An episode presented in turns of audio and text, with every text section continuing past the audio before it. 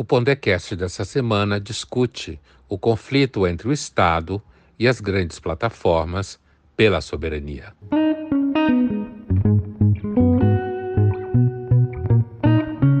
Você sabe o que é soberania? Soberania é um conceito da filosofia política que descreve uh, a capacidade de exercer poder de uma certa instituição ou de uma pessoa sobre um grupo social no determinado espaço territorial por um determinado tempo. Era comum se referir ao rei como soberano, no sentido de que ele detinha esse poder, esse isso que se chama em filosofia política, ele detinha o exercício legítimo da violência. Pensando-se no Leviatã do Hobbes, o Leviatã era o soberano. Era aquele que impunha a ordem e fazia com que a vida tivesse minimamente uma organização, mesmo que com violência, a violência seria legítima, porque seria uma violência que deveria colocar sobre ordem a violência ilegítima de uns contra os outros. Essa ideia de soberania, quando a gente entra na era da democracia, ou mesmo em Atenas, quando os atenienses engatiam em direção àquilo que ficou conhecido como regime popular, o governo do povo, democracia, ali o que aconteceu é que uma série de famílias poderosas, terminado a era da monarquia, essas famílias poderosas que estavam disputando o poder acabaram por se uh, acomodar a uma espécie de rodízio e uma divisão do poder. Esse rodízio dizendo quem iria então exercer a lei e ter o poder legítimo da violência ficaria a cargo de uma assembleia que faria justamente essa atribuição de soberania a um determinado grupo a partir da votação feita e vencida por este grupo na Assembleia. A democracia, portanto, é um regime que nasce estabelecendo que a soberania depende da vontade daqueles que votam.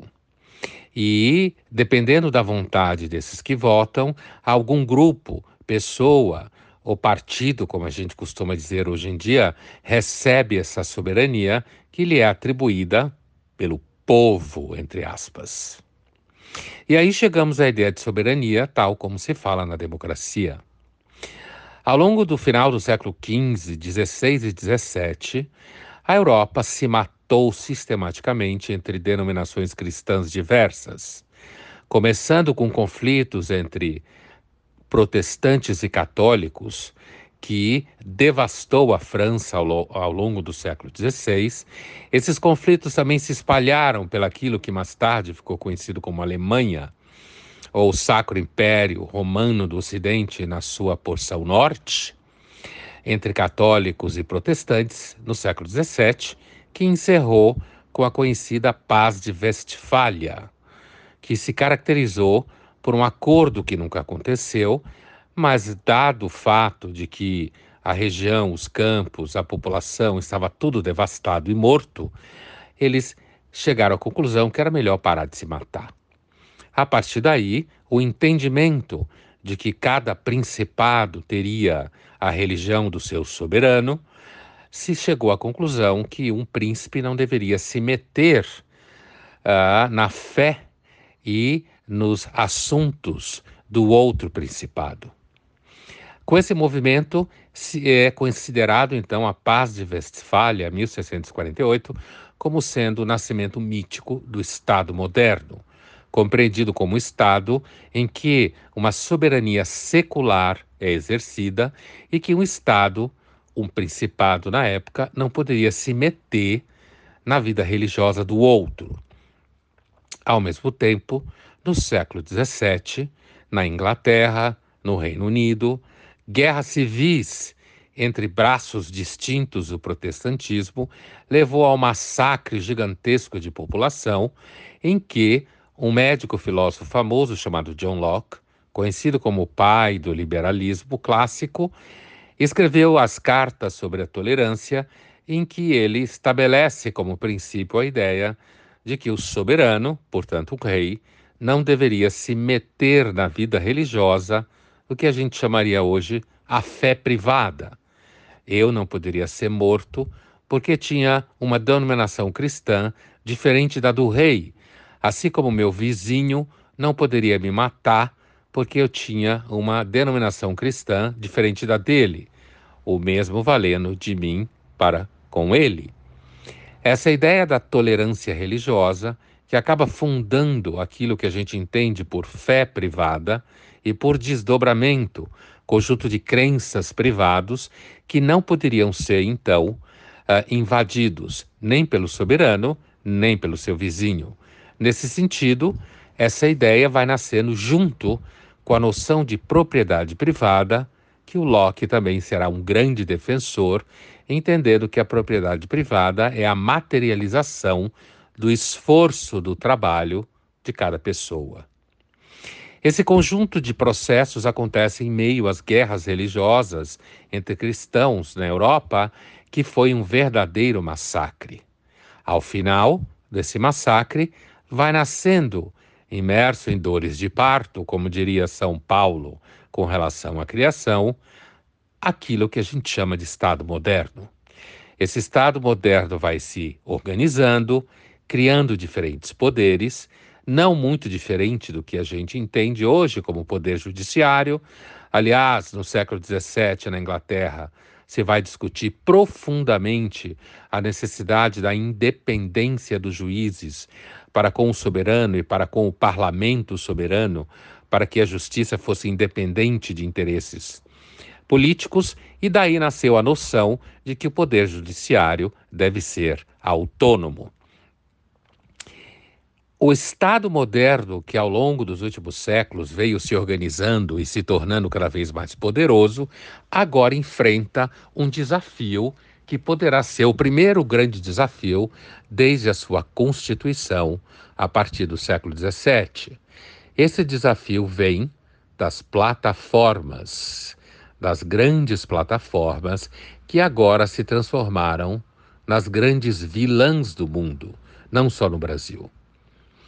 Em 2011, entendia-se que as redes sociais eram a maior força da democracia, fazendo com que o povo pudesse invadir as praças e exigir a destruição de ditaduras, naquilo que na época ficou conhecido, um tanto de forma exagerada e histérica, como Primavera Árabe.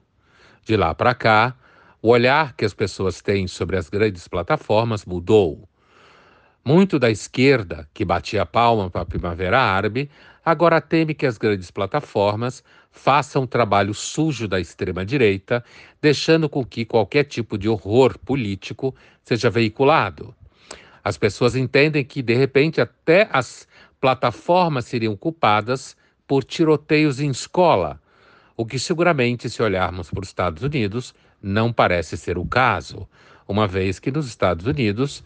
esses essas tragédias escolares têm acontecido há muito tempo antes das redes sociais.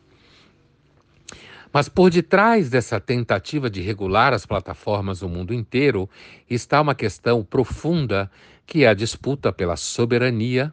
entre as grandes plataformas que hoje já detêm um domínio bastante grande sobre a população, porque interfere nas eleições, interfere nos hábitos de consumo, interfere naquilo que as pessoas vão aceitar ou não como sendo verdadeiro. As narrativas do Estado facilmente podem ser postas em dúvidas sobre aquilo que circula pelas redes sociais.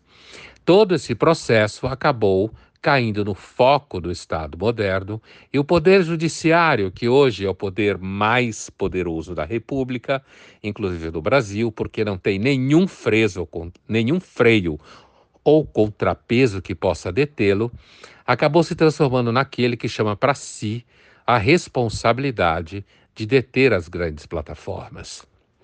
Não há dúvida que isso significa um abalo na ordem social e política, podendo mesmo significar um abalo na ordem jurídica. Mas no dia a dia, às vezes é muito mais fácil perceber o mal que o Estado pode fazer sobre as pessoas na sua vida individual do que o mal que as plataformas podem causar. Se no varejo é evidente que as pessoas podem sofrer o peso da bota do Estado ou mesmo do poder judiciário sobre sua cabeça, no atacado, as grandes plataformas podem de fato causar um enorme estrago na ordem política, social e jurídica. No final do dia, a questão é como lidar com essas grandes plataformas sem deixar com que o Estado se transforme num leviatã e destrua a própria liberdade de expressão.